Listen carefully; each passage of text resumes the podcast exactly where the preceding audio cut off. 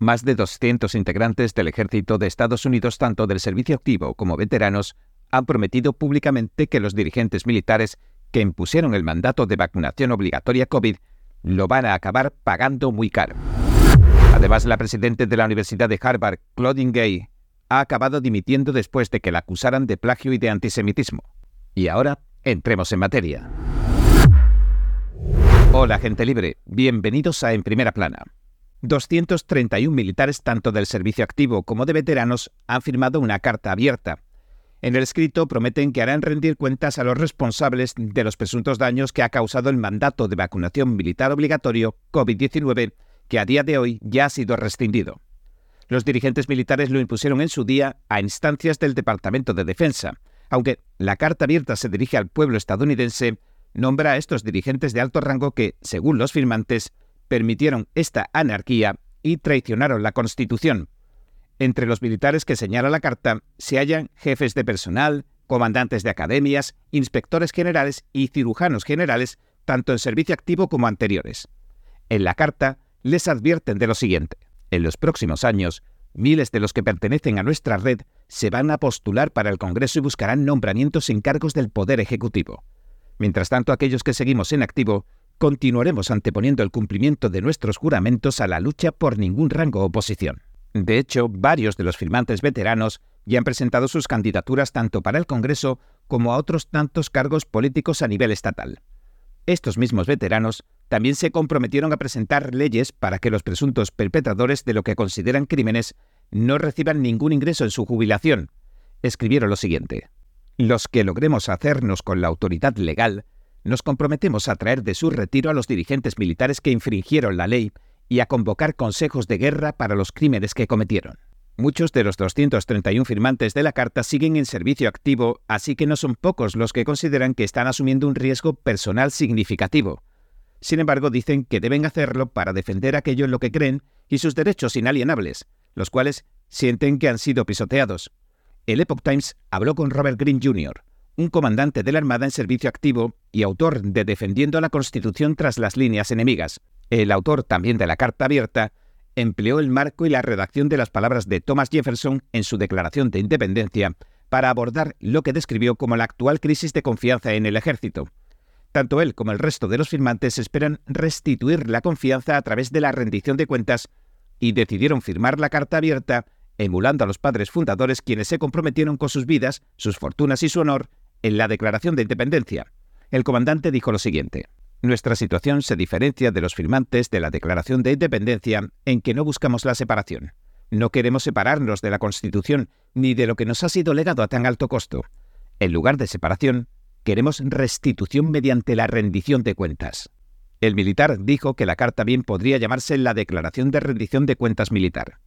Bradley Miller, exteniente coronel del ejército estadounidense, que sirvió como comandante de batallón en la 101 División Aerotransportada, calificó las alusiones a la Declaración de Independencia de la Carta como deliberadas y significativas asegura que los firmantes de la carta creen que han sido víctimas de una larga serie de abusos que culminaron con el mandato ilegal de la vacuna contra la COVID-19. Y añade, seríamos negligentes en el deber de defender nuestros juramentos a la Constitución, así como negligentes en la lealtad a nuestros compatriotas, si dejamos que siga desapareciendo una de nuestras instituciones más sagradas. El comandante Green espera que la carta sea una llamada de atención tanto para los altos líderes que se nombran en la carta como para los miles que no se nombran pero que actuaron como cómplices. Continuó señalando que las esferas militares, las más altas, los procesos de toma de decisiones se basan en gran medida en el análisis de los riesgos y la mitigación de los mismos, y añadió, debido a la doctrina Feres, que prohíbe a los miembros de las Fuerzas Armadas demandar al gobierno federal por lesiones o por muerte por negligencia, y a la deferencia inapropiada que los poderes legislativo y judicial de nuestro gobierno otorgan al Departamento de Defensa, nuestros altos mandos rara vez han sentido que sus decisiones les deparen riesgo alguno en lo personal. El comandante Green espera que la carta sirva para afianzar la idea de que los altos mandos militares también están corriendo un riesgo a la hora de decidir políticas que implican los derechos constitucionales de los miembros del servicio, y que este factor pase a formar parte de las deliberaciones, y que esto puede reflejarse tanto en lo financiero como en lo legal. También el señor Miller nos dijo que la carta representa lo siguiente una promesa que nosotros, los firmantes, hemos hecho entre nosotros y también al pueblo estadounidense, de que no nos quedaremos de brazos cruzados mientras nuestro ejército se autodestruye. El exteniente coronel dijo que se debe a su fe en Dios, su amor a la patria y su juramento a la Constitución, y añadió, Consideramos que es nuestro deber resistirnos legalmente a las iniciativas que han orquestado los actuales dirigentes militares para destruir la institución que se les ha confiado. El señor Miller dijo que el país está siendo testigo de lo que calificó como la destrucción al por mayor y desde dentro de una de nuestras instituciones nacionales más antiguas e importantes. Asegura que no se trata de que las Fuerzas Armadas hayan decidido permanecer al margen de la avalancha de amenazas que les cae encima, sino que, por el contrario, se han convertido en una de las mayores responsables de los ataques contra el tejido cultural que ha mantenido unido a la República durante dos siglos y medio. Para el señor Miller, el ejército estadounidense tiene una misión única. El pueblo estadounidense espera que ejerza la violencia en su nombre. ¿Cómo puede el pueblo confiar en que una institución esté llevando a cabo su misión de una forma ética si viola la ley deliberadamente? ¿Cómo puede el pueblo estadounidense confiar en un ejército que ha perjudicado a sus propios integrantes y en lugar de reconocer ese perjuicio, cuando se retracta, insiste en que su actuación fue legal, productiva y necesaria? Dijo que los firmantes exigen que se reconozca de forma inequívoca que el mandato de vacunación COVID-19 fue ilegal y que ha causado daños, y agregó, Exigimos la plena rendición de cuentas de los responsables que perpetraron este desastre deliberado contra nuestros integrantes del servicio, sus familias y, por extensión, la nación. Y exigimos, en la medida de lo posible, la restitución completa de los que perjudicó esta actividad criminal. Dijo que si este ajuste de cuentas no se lleva a cabo completamente, los militares no se recuperarán, no se recobrarán de esta interminable pesadilla. Miller subrayó que ninguno de ellos aboga por la violencia. Más bien dijo, Condenamos categóricamente la violencia física y moral que se ha infligido a los miembros del servicio y a sus familias con el mandato ilegal de estas inyecciones. No tenemos ningún interés en eludir la ley, sino que exigimos su estricto cumplimiento.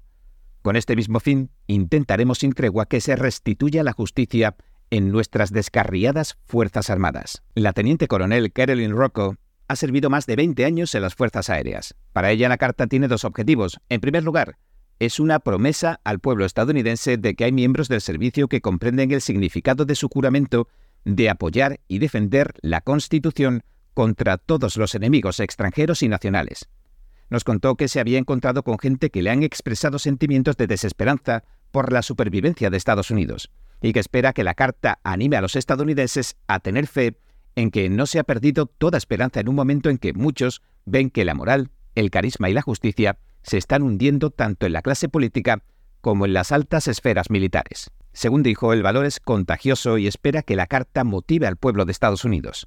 En segundo lugar, la teniente coronel Rocco dijo que la carta es una manera de informar a los dirigentes militares de que el elefante en la habitación, los efectos negativos del mandato de la vacunación COVID-19, no van a desaparecer hasta que se rindan cuentas. Y añadió, aunque muchos quieren barrerlo debajo de la alfombra y seguir adelante como si los últimos dos años no hubieran ocurrido, no es así como funciona para su desgracia. También mencionó que las cifras de reclutamiento son las más bajas desde la década de 1970, lo cual a su juicio son la prueba del desastre en el que se encuentra el Departamento de Defensa. Nos explicó que aunque se advirtió a los altos mandos de los graves peligros que un mandato de vacunación tendría en las fuerzas, decidieron obviarlo todo. Por eso pensó que hacer una proclamación pública ahora podría hacerles comprender que se trata de un asunto serio que no se va a pasar por alto. La teniente coronel agregó lo siguiente. Se ha quebrado la confianza y se ha causado un daño moral, emocional y físico. Las decenas de miles que nos vimos directamente perjudicados, así como nuestras comunidades que fueron testigos de la atrocidad que se ha conocido como el mandato de la vacuna COVID-19 del Departamento de Defensa, somos los que estamos animando a nuestros seres queridos a no alistarse en el ejército hasta que vuelva a ser una institución de honor y moral y vuelva a ser apolítica. La señora Rocco asegura que eso no sucederá hasta que se presenten disculpas oficiales y públicas reconociendo que lo que se hizo a miles de integrantes del ejército fue inmoral, poco ético e ilegal. Y señaló, los que firmamos este memorando nos hemos hecho la promesa tanto para con nosotros como para con los aviadores, guardias, soldados, marineros, infantes de marina, marinos y el pueblo estadounidense, de que no dejaremos de luchar por la verdad, la justicia y sobre todo porque rindan cuentas. El comandante Green y la teniente coronel Rocco hicieron hincapié en que sus opiniones no reflejan las del Departamento de Defensa, las del Departamento de la Marina ni las del Departamento del Ejército del Aire. Los funcionarios del Pentágono no habían respondido a las peticiones del Epoch Times al cierre de este programa. Claudine Gay, la presidenta de la Universidad de Harvard, ha dimitido. Lo hace en mitad de una oleada de acusaciones de plagio y un mes después de dar un testimonio ante el Congreso en el que se negó a afirmar que pedir que se lance un genocidio contra los judíos constituya acoso. En una carta la señora Gay dijo lo siguiente, no es una decisión que me resultara fácil. Ha quedado claro que lo mejor para Harvard es que dimita, de modo que nuestra comunidad pueda afrontar este momento de especial dificultad centrándose en la institución y no en una sola persona.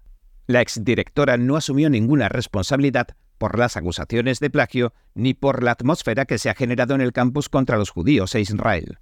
A pesar de que haya renunciado como rectora de la universidad, la señora Gay sigue formando parte de Harvard. El periódico estudiantil de la escuela, el Harvard Crimson, fue el primero en informar sobre la renuncia. El mandato de la señora Gay ha durado poco más de seis meses. Ha sido el más corto en los 387 años de historia de la universidad. Ahora la acusan de plagiar durante su carrera académica. Según un informe del Washington Free Beacon, se han sumado otros seis nuevos cargos de plagio en su contra. Se presentaron en un informe de forma anónima al decano de la Facultad de Artes y Ciencias de la escuela, Hobby Huckstrap, a la Oficina de Integridad de la Investigación y al Comité de Conducta Profesional. El escándalo de plagio comenzó cuando activistas conservadores y miembros del Instituto Manhattan señalaron casos de plagio en su tesis doctoral titulada Hacerse cargo, el éxito electoral de los negros y la redefinición de las políticas estadounidenses. Ahora el denunciante anónimo la acusa de plagio tanto en su tesis como en sus publicaciones, y le pide a la universidad que le abra una nueva investigación por mala conducta investigadora. Y añade, ahora me veo obligado a presentar una denuncia más con casi 50 alegaciones que incluyen más de media docena de ejemplos jamás vistos. Algunos ocurren en una publicación de Gay que hasta ahora se creía libre de acusaciones de plagio, otros en la tesis. La primera denuncia se produjo en un momento particularmente problemático. En aquel entonces, las declaraciones de la señora Gay en una audiencia del Congreso sobre antisemitismo suscitaron dudas generalizadas sobre su idoneidad para ocupar la presidencia de la universidad. Además, la denuncia afectaba a siete de las 17 obras que ha publicado. Esta segunda denuncia apunta ahora a una octava publicación, un artículo de 2001 que supuestamente tomaba prestado material textual de David Cannon, un profesor de ciencias políticas de la Universidad de Wisconsin. Aunque la señora Gay incluyó al señor Cannon en la bibliografía, no lo citó en ningún lugar del pasaje ni cerca de él, según el medio Bacon. El profesor Cannon, por su parte, le restó hierro al asunto y dijo que no le preocupaba en absoluto y que no lo consideraba un plagio académico. En su tesis también tomó supuestamente frases del libro de 1997 del profesor de Ciencias Políticas de Harvard, Gary King, el cual le asesoró cuando la escribía. La denuncia afirma que ni lo cita ni usa comillas cuando lo copia palabra por palabra. Esto se sumaría a las tres que se anunciaron el mes pasado. Sin embargo, un subcomité de la Corporación Harvard, el órgano rector de la universidad, y un panel independiente de tres expertos dijeron que encontraron algunos casos de citas inadecuadas, pero que ninguna violaba los estándares de Harvard para abrir una investigación por mala conducta. Una carta de los miembros del Harvard College, la junta directiva de la universidad, le expresó su agradecimiento a la señora Gay por sus servicios sin abordar las controversias sobre plagio o antisemitismo. Y es que la renuncia de la señora Gay se produce un mes después de que ofreciera un controvertido testimonio ante el Congreso sobre el antisemitismo en los campus universitarios en medio del último conflicto entre Israel y el grupo terrorista Hamas. Cuando la representante Elise Stefanik, de Nueva York, que es presidente del Partido Republicano de la Cámara, le preguntó si exigir que se lance un genocidio contra los judíos supone intimidación o acoso, la señora Gay objetó que dependía del contexto y añadió, la retórica antisemita cuando se convierte en conducta equivale a acoso e intimidación. Es una conducta procesable y tomamos medidas. Posteriormente, la señora Gay emitiría un comunicado disculpándose por sus respuestas. La representante Stefanik, alumna de Harvard, calificó la renuncia como solo el comienzo de lo que será el mayor escándalo de cualquier colegio o universidad en la historia. A finales de noviembre, el Departamento de Educación de Estados Unidos anunciaba una investigación sobre Harvard a la luz del antisemitismo en su campus. Su campus contiene a unos 3.200 estudiantes judíos de pregrado y posgrado, lo que representa casi el 27% de la población estudiantil. Bien, este ha sido nuestro episodio de hoy. Gracias por sintonizarnos. Si le gusta nuestro programa, por favor, no olvide darle a me gusta, suscribirse y compartir este vídeo con sus amigos y su familia, porque todo el mundo merece conocer los hechos. Una vez más, gracias por ver en primera plana. Nos vemos mañana. Un espectáculo verdaderamente revelador para todos y cada uno de nosotros.